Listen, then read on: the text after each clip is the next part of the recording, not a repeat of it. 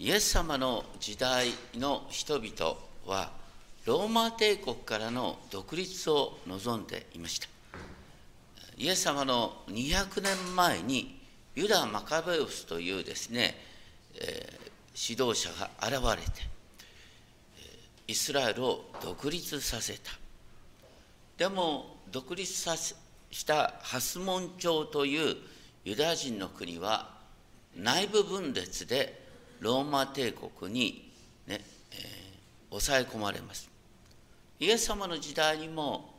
独立運動が盛んだったんですけれどもイエス様の時代から40年経ってエルサレム神殿もなくなり人々はユダヤ人は世界に散らされる今日の例えはですねブドウ園の主人とブドウ園ブドウ園の主人は神様でありブドウ園とはイスラエル。そしてこの例えはですねイエス様がですね、えー、最主張や民の長老たちと会話をしたという21章23節からの流れ。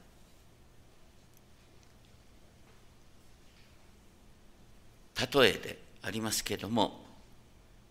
ある家の主人がいた。彼はブドウ園を作って垣根を巡らしその中に踏み場を掘った。昔の訳では酒舟と訳されている。見張り櫓を立てそれを農夫たちに貸して旅に出かけた。これはブドウ園の主人がねブドウの収穫のために全ての必要な作業をしたっていうこと。この背後にはイザヤ書5章の言葉があってイザヤ書5章の3節4節では今エルサレムの住民とユダの人よ我がブドウ畑になすべきことで何か私がしなかったことがあるか。神様がブドウ畑に必要なことは全部やったんだっていうことがあってだからそのブドウ園のです、ね、収穫はこの主人のものであるっていうのが背後にある。農夫たちは定められた賃金以上のものを求めることはできない。なおここでで、ね、ブドウ園を農夫たちに貸して主人が旅に出かけたっていうのは神様がイスラエルに約束の地の管理を任せた。でも神様は、ね、それに対していちいち口出しをしなかった。まるで神様が遠く離れてしまったような状況にあった。でも収穫の時が近づいたので主人は自分の収穫を受け取ろうとしてしもべたちを農夫のところに使わした。これはね神様が人にねブドウ園を作らせて収穫をね人を働かしておいて取ろうとしたって話じゃなくて神様は別に植えることも乾くこともないんで。要するに神様がイスラエルの民と指導者に約束の地の管理を任せたっていうことなんですね。私たちは何のために生かされてるのかっていうことを考えなければいけない。人生には喜びよりも苦しみの方がはるかに多いんです普通は。こんな苦しみに満ちた人生を何のために生きるのか。それに対して使徒パウロはローマ14章7節でこう言っています。私たちの中で誰一人自分のために生きている人はなく自分のために死ぬ人もいない。人は皆誰かのために生き誰かのために死ぬ。それは家族や共同体や国のためかもしれません。現代の日本人はその使命感を忘れてはいないだろうか。自分の楽しみのために生きると思う人は必ず行き詰まります。楽しみ通りにならないからどうするかっていうと死ぬしかなくなるんです。人はいつも誰かのために生きるんです。ところがこのブドウ園を任された農夫はブドウの収穫は全部自分たちで独り占めして楽しみたいと思ったって話で私たちは全て神様からこの世界の管理を任されている。私たちがやってることって本当に些細なこと神様が太陽を昇らせ必要な水を与えすべてのことを整えててくださる。だから私たちは神様に対して説明責任を果たす。神様から任されている仕事なんだ。私たちは皆それぞれ自分について神に申し開きをすることになると書いてある。ところが農夫たちはですね主人がしもべを送って、ね、収穫を手にしようとしたところが、どうしたかというと送られてきた人を打ち叩いたり殺したり石打ちにしたりしたイスラエルのストーリーでは神様が預言者を使わしたその預言者を殺してしまった一番最初の預言者って有名な人はエリアがいますよね。エリアの仲間の預言者は次から次と殺されました。それからしばらく経って、ね、主人はなお別のしもべたちを多くのしもべたちを使わした。より多くの預言者たちが送られた。預言者イザヤ、有名な預言者彼は、ね、アッシリア帝国にエルサレムが、ね、滅ぼされそうな時に王を力づけて素晴らしい働きをしたでもそのイザヤでさえその後の王様マナセのもとでノコ引きの刑によって殉教したと言われるそれから100年ぐらい経ってね有名な預言者ではエレミアって言いますね。エレミアは本当に嘆きの預言者と言われるほどにみんなから全然話聞いてもらわなくて苦しい思いをした。はるかにずっと時代がですね経ってイエス様の時代の最後の預言者バプテスマのヨハネは領主ヘロデに首をはねられた。こう不思議だよね。神様この武道園の主人はしもべたちが帰ってこない。普通だったら軍隊を送るんだけどなお農夫たちの善意に期待した。今度どうしたかっていうとなんと自分の息子を送った。自分の息子だったら敬ってくれるだろうと思って息子を使わした。ところが農夫はどう思ったのかっていうと軍隊も送られてこないのはきっと主人が死んだんだ。そして跡取り息子がですね武道園のことを調べに来たんだ。だから跡取り息子を殺してしまったら武道園は自分たちのものになると思ったって話なんですね。というのは所有者のいない畑は、ね、そこを耕しているものの所有とされるという決まりが当時あったからこの農夫の姿っていうのは、イエス様が何でこういうふうに例えたかっていうとこの農夫の姿神様から任されてるものを全部自分たちのものにしてしまうっていうのは当時の神殿神殿の宗教指導者神殿の宗教指導者は神殿を用いて金儲けをしてた。そしてその神殿の宗教指導者を批判したそのそれを正すために使わせた神の御子はどうなったか。どうなるかこれから2日後に起こることです。39節。農夫たちは送られてきた跡取り息子を武道園の外に放り出して殺してしまった。これはイエス様がエルサレム城壁の外で殺されてしまったってことですね。当にこれ不思議。全能の神がなんで自分の息子を殺されるままにするんだよ。神はそれほどまでにですね私たち一人一人に言葉で語ろうとしている。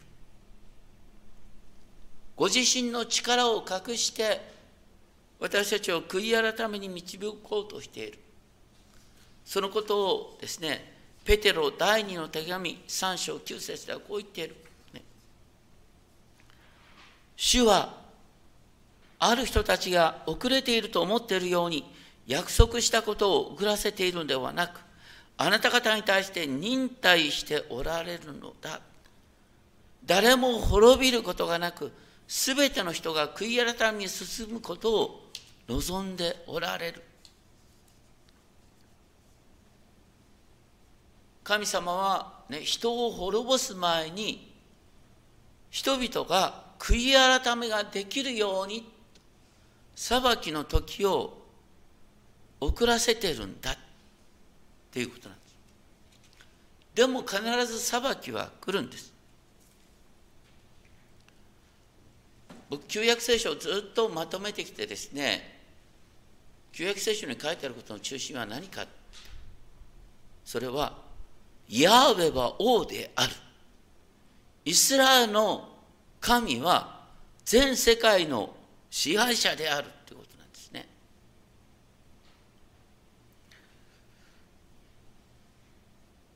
多くの国々は傲慢になった時におかしくなった。日本もそうですよね。日本は日露戦争に勝ってその後第一次世界大戦でねあの火事場泥棒みたいなことをやってねあの支配地を広げた。その結果として日本は傲慢になりました。なんて今から考えたらすごいね。中国とアメリカ相手に戦争しちゃったんだすごいね。今ロシアが同じことをしてます。自分たちは国際法をもう超えてるって思ってとんでもないことをしている。自分を神とする者は裁かれるんです。これ私たちの次元でもそうです。自分を神とする者は裁かれるっていう大抵自滅するんですね。国もそうです。内側から崩れてきます。イエス様はこの話を宗教指導者に対する批判として言ってるんですけれども彼らはよくまだピンとこない、ね、イエス様は武道園の主人が帰ってきたらその農夫たちをどうするでしょうって言った時に彼はすぐにねその悪者どもを情け容赦を滅ぼしてその武道園を別の農夫たちに貸すでしょう。いや当然ながら別の農夫たちに貸すよね。だからね神様は約束の地に別の指導者を立てるかもしれないみたいなことを言って彼らがまだピンとこない。だからイエス様が明確におっしゃった。あなた方は聖書に次のようにあるのを読んだことがないのか？と言って家を建てる者たちが捨てた石それが要の石となった。これは主がなさったこと私たちの目には不思議なことだ。これはどこに書いてある？書いてある御言葉ですか、ね、今日一番最初に読んだ詩篇118編に書いてある御言葉。人々が捨ててしまった石が要の石また礎の石となった。っていうことです。面白いのはねあのなんで人々はその大事なね大切な石を捨ててしまうのかっていうと、ね、型にはまらない。私たちの場合でもねいや実は型にはまらない人こそが世界を変えていくんですけども。そのですねこれは役に立たないって言った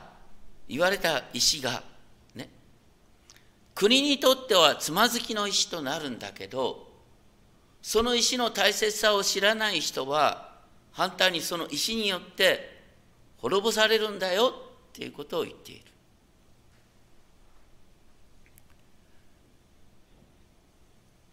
ここでは要するにイエス様が殺されるんだけどイエス様をもといにして新しい共同体が生まれるんだよっていうことを言っている。そのことが43節。神の国はあなた方から取り去られ神の国の実を結ぶ民に与えられる。これは神の国は目に見える肉のユダヤ人から取り去られて新しい霊のイスラエルに与えられる。新しい霊のイスラエルっていうのはねユダヤ人を除外してんじゃなくてね御霊によって新しく生まれたユダヤ人とそれとイエス様を主と告白する違法人私たち教会ですね。だから肉のイスラエルが、ね、神様から除外されて、霊のイスラエルが神の国を受け継ぐっていう話になっているわけです。その上でイエス様は恐ろしいことを言った44節この要の石の上に落ちる人は粉々に砕かれる。この石が人の上に落ちればその人を押しつぶす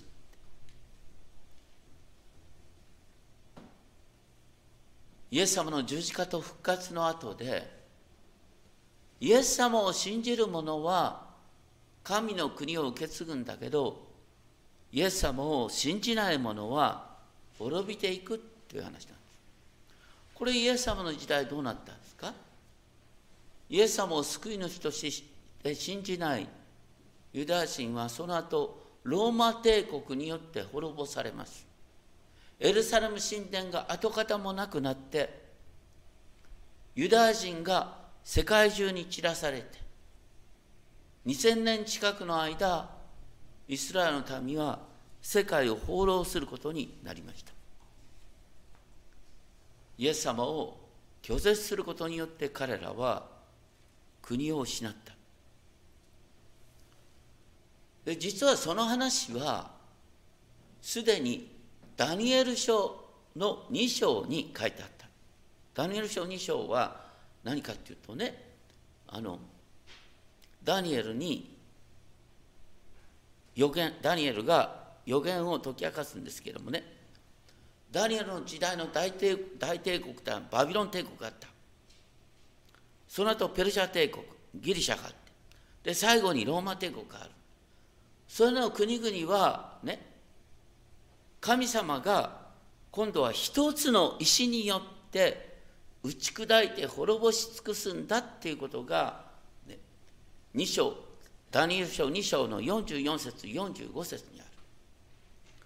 そして最後の王国は何かと鉄と粘土から成り立っている王国だ。鉄と粘土っていうのは混じり合うことがない。一見強いようなんだけど、ね、武力で抑えてるだけで国としてのまとまりがない。だから非常に儚く滅びるっていうことを言ってるんです。あんまり政治的なことを言うのなんですけども現在のロシアがそうですね。鉄と粘土鉄っていうのはもう最新鋭の武器を持っているロシア。あと粘土全然ねこの国をまとめる力にはならない。柔らか。い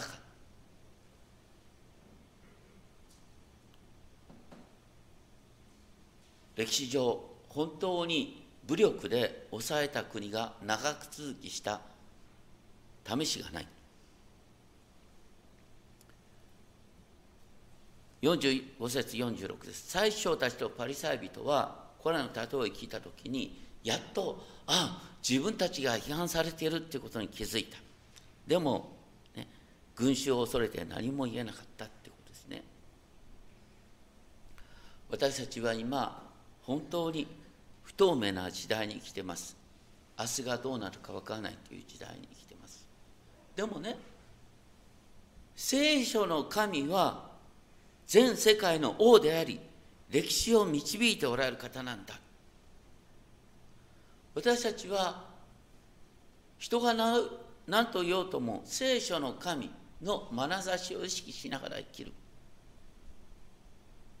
型にはまった人間っていうのはあんまりこの世の中ではいいかもしれないけどいざとなったら役に立たないんです。型にはまらないのが礎石になるんですね。イエス様はそうですけれどもでもイエス様をもといとした共同体は世界の歴史を動かしていく。地の死を世の光として。かつてですね共産主義ソ連が内側から壊されていく。その時に実はロシア正教の本当にきちんとした信仰者が大きな力を発揮したと言われています。現在も多くのクリスチャンがロシアに生きています。世界中のクリスチャンが今一致しています。本当にこの難局を内側から変えるんだ。私たちは、ね、ただその時教会も気をつけなきゃいけない、ね、なくなっていく教会ってあるんですよ。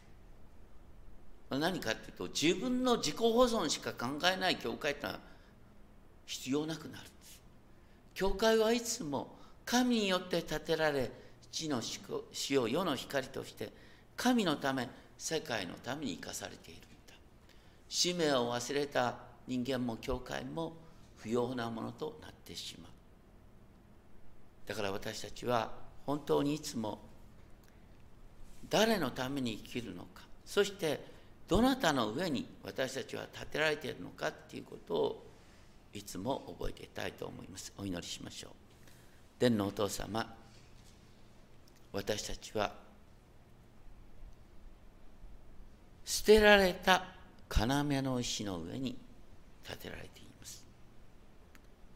当時の人々が捨てた石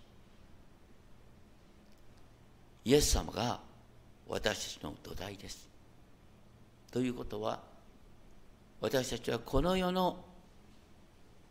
尺度を超えた形で共同体を作り上げています。今とんでもないことがウクライナで起きています。どうかあなたが速やかに裁きを下してくださいますよ。苦しんでいる人を助けるための裁きを下してください。かの地にあなたの平和がもたらされますように。私たちキリストにある者たちが協力してこの難局に向かうことができるよう導いてください。